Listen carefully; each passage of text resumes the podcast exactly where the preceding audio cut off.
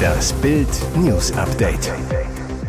Es ist Dienstag, der 14. November und das sind die Bild meldungen Israelische Armee findet Waffen und Wachdienstplan, waren Geiseln in Kinderklinik. Ohne Führerschein mit 2,24 Promille. Besoffener Lkw-Fahrer fährt Bäuerin Hanna tot. Bayern-Boss weg, Vorstandsposten für Eberl wird frei. Der israelische Armeesprecher Daniel Hagari zeigte in Videos und Fotos, dass die radikal-islamische Hamas im Keller des Rantisi Kinderkrankenhauses Waffen gelagert und dort offenbar auch Geiseln festgehalten hat. Die israelischen Truppen haben im Keller der Klinik eine Kommandozentrale mit einem Waffenarsenal gefunden, in dem Granaten und andere Sprengstoffe von Hamas-Kämpfern gelagert worden seien. Und wir haben auch Anzeichen gefunden, die darauf hindeuten, dass die Hamas hier Geiseln hält. Dies wird derzeit von uns untersucht. Aber wir haben auch Informationen, die dies bestätigen, ergänzt Hagari. Er zeigte im Fernsehen Aufnahmen von rudimentären Wohnräumen, darunter eine kleine Küche, einem Wachdienstplan, eine Babyflasche und ein an einem Stuhl befestigtes Seil. Auch einen nahegelegenen Tunnelschacht, der nach Hagaris Angaben zum Haus eines hochrangigen Hamas-Marinekommandeurs führte. Die Hamas hat dieses gesamte Gebiet unter ihre Kontrolle gebracht und führt von diesem Krankenhaus aus ihren Krieg gegen die Israelis. Der Fernfahrer Fjodor S. 58 trank bis 3 Uhr morgens Wodka, dann setzte er sich mit 2,24 Promille im Blut ans Steuer seines Lastwagens und fuhr gegen 9.30 Uhr die Landwirtin Hanna S. 22 tot. Jetzt stand der alkoholabhängige Familienvater aus Weißrussland wegen der tödlichen Sufffahrt vor dem Amtsgericht in Augsburg. Dort gestand er, ich bin eindeutig schuldig, das ist ganz schrecklich. Ich weiß, dass es keine Entschuldigung für mich gibt. Ich wollte das nicht, es tut mir furchtbar leid. Er habe vor dem Unfall im letzten Juni früher als erwartet von Bissingen nach Warnhofen fahren müssen. Fjodor S., wir haben kräftig gebechert am Abend vorher. Ich habe Wodka Gorbatschow gekauft. Dann kam eine SMS. Ich habe Kaffee getrunken, nahm meine Arzneimittel gegen Herzprobleme und Magenschmerzen und fuhr dann los. Das Gericht verurteilte Fjodor S. zu drei Jahren und sechs Monaten Haft. Zudem bekam er eine fünfjährige Führerscheinsperre. Die Richterin sagte im Urteil, ihnen war das Recht aberkannt worden, von ihrer Fahrerlaubnis Gebrauch zu machen und trotzdem sind sie betrunken gefahren an diesem Tag. Sie sind alkoholabhängig, auch wenn sie das nicht selbst einsehen. Sie sind es der Frau S. schuldig, dass sie so lange nicht mehr Lkw fahren in Deutschland.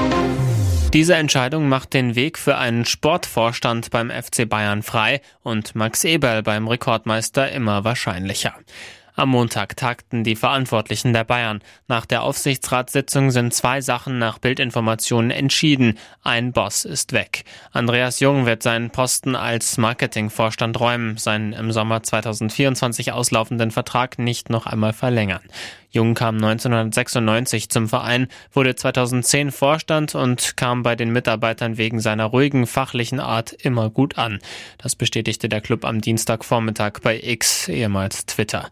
Folge des Jungabgangs, der Vorstand der Bayern besteht ohne ihn nominell nur noch aus zwei Personen, dem Vorsitzenden Jan-Christian Dresen sowie Finanzvorstand Dr. Michael Diederich. Damit wieder drei Personen in dem Gremium sitzen, ist der Weg für einen neuen Vorstand frei. Bei der Sitzung am Montag soll grünes Licht für die Bestellung eines Sportvorstands gegeben worden sein. Topkandidat ist der speziell von Uli Hoeneß so geschätzte Max Eberl, der seit seinem Aus bei RB Leipzig ohne Job ist. Zwar steht er bei RB noch unter Vertrag und Bayern müsste mit Leipzig verhandeln, daran würde der Deal jedoch nicht scheitern. Drei Tage lang sind sie jetzt schon verschüttet. Im Norden Indiens haben am Dienstag wieder mehr als 100 Einsatzkräfte darum gekämpft, 40 Arbeiter aus einem eingestürzten Straßentunnel zu befreien. Unser größter Durchbruch ist, dass wir Kontakt zu den Verschütteten hergestellt haben und die Versorgung mit Sauerstoff und Lebensmitteln funktioniert, sagte Behördenvertreter Abhishek Ruhela der Nachrichtenagentur AFP.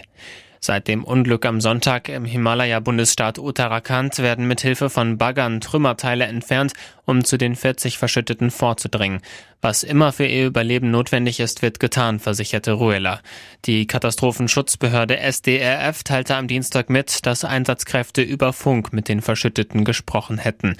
Ein hochrangiger Vertreter der Katastrophenschutzbehörde sagte vor Journalisten, er sei zuversichtlich, dass die Arbeiter bis Mittwoch befreit werden könnten.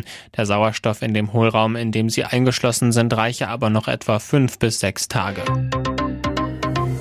Und jetzt weitere wichtige Meldungen des Tages vom Bild Newsdesk.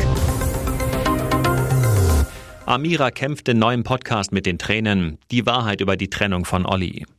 Es gibt einen neuen Mann in Amiras Podcast-Leben. In der Nacht ist die erste Podcast-Folge von Amira Pocher mit ihrem Bruder Ibrahim, genannt Hima, erschienen. Ab jetzt reden die beiden jede Woche unter dem Titel Liebesleben über verschiedene Themen. Bild hat die erste Folge bereits gehört und fasst die wichtigsten Zitate zusammen. Amira über die Schwierigkeiten, trotz Ehekrise mit Olli noch den Podcast zu machen. Die letzten Monate sind nicht einfach gewesen. Hima spricht Amira auf die Trennung von Olli an. Darauf Amira, ich bin schon lange getrennt, das ist ein langer Prozess, inoffiziell. Amira über ihre Gefühlswelt. Ich habe nicht nur einige Bisswunden auf der Zunge, sondern auch ein paar Messerstiche im Rücken. Was mich persönlich aufgewühlt hat, fertig gemacht hat. Ich bin körperlich und physisch an meine Grenzen gekommen. War nicht schön. Amira darüber, dass Olli angeblich um sie gekämpft habe. Nur weil er zwei Instagram-Posts gemacht hat. Die haben mich natürlich berührt, aber sie hätten mich noch mehr berührt, wären sie persönlich gekommen. Aber persönlich kam da ja nie was. Hätte Olli so viel Kraft und Power investiert und um unsere Ehe gekämpft, wie er es jetzt tut für seinen eigenen Profit und um mich komplett blöd darzustellen, dann wären wir jetzt noch zusammen. Auf Kosten der Steuerzahler. Geheimbericht enthüllt Versagen der Asylbehörde. Es ist ein brisantes Dokument, das am Freitag bei Innenministerin Faeser einging. In dem 21-seitigen Schreiben knüpft sich der Bundesrechnungshof Faesers oberste Asylbehörde vor. Ergebnis, das BAMF hat in der Betreuung von Asylbewerbern in den vergangenen 18 Jahren massiv versagt. Hauptvorwurf, die Behörde bietet Integrationskurse an, die an der Zielgruppe erwachsene Asylbewerber erst kurz in Deutschland völlig vorbeigehen. Erstes Problem, die meisten Ratsuchenden gehören nicht zur Zielgruppe. Folge, inwieweit das förderpolitische Ziel erreicht wird, kann nicht bewertet werden. Zweites Problem, die befristete Dauer der Beratung, maximal drei Jahre, wird regelmäßig überschritten. Und drittes Problem, bei nur rund einem Viertel der betreuten Migranten laufe alles wie vorgesehen. Weiter bemängeln die Rechnungsprüfer, die Asylbehörde überprüft seit 18 Jahren nicht, ob sie die selbstgesteckten Ziele bei der Integrationsförderung auch erreicht. Damit ist völlig unklar, ob die bundesweit 1500 Beratungsstellen ihren Job erfüllen. Die Steuerzahler kommt dieses Versagen teuer zu stehen. Laut den Rechnungsprüfern kosteten die Integrationsprogramme seit 2005 insgesamt 810 Millionen Euro. Für das nächste Jahr stehen weitere 57,5 Millionen bereit. Hier ist das Bild News Update. Und das ist heute auch noch hörenswert. In den USA sind innerhalb weniger Wochen gleich zwei Lehrerinnen wegen des Drehens von Pornofilmen rausgeflogen. Pikant, die beiden Pädagoginnen waren an derselben Schule beschäftigt. Wie NBC berichtet, handelt es sich bei der diesmal geschassten um die 31-jährige Megan Gaither. Sie hatte vier Jahre lang an der St. Clair High School in Missouri gearbeitet, dort Englisch unterrichtet und außerdem das Cheerleader-Team betreut. Ende Oktober wurde sie beurlaubt. Dem Sender sagte sie, ich würde am liebsten die Zeit zum Sommer zurückdrehen und mich nicht bei OnlyFans anmelden, weil ich meinen Job so sehr liebe. Im Juni 2023 hatte sie angefangen, bei dem Erwachsenenportal erotische und pornografische Inhalte hochzuladen. Aus Geldnot, wie Gather sagt. Sie verdiene rund 47.000 Dollar pro Jahr und müsse einen 125.000 Dollar Studienkredit abstottern. Wegen ihrer Entlassung ist die 31-Jährige sauer.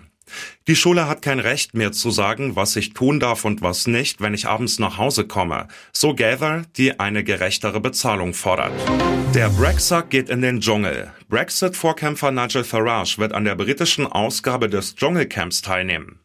Der frühere Chef der UKIP-Partei, der eine wesentliche Rolle bei der Entscheidung der Briten zum Austritt aus der EU spielte, will mit einem Auftritt in I'm a Celebrity, Get Me Out of Here ein jüngeres Publikum erreichen. Außerdem winkt Farage, Spitzname wegen seiner schmutzigen Anti-EU-Kampagne Brexit, eine äußerst lukrative Gage. Wie die britische Boulevardzeitung Sun berichtet, geht es um ein Honorar von 1,5 Millionen Pfund, etwa 1,72 Millionen Euro. Die Gerüchte um eine mögliche Teilnahme Farages an der TV-Show wehten schon seit einigen Tagen durch die britischen Medien, nachdem der Sender GB News darüber berichtete.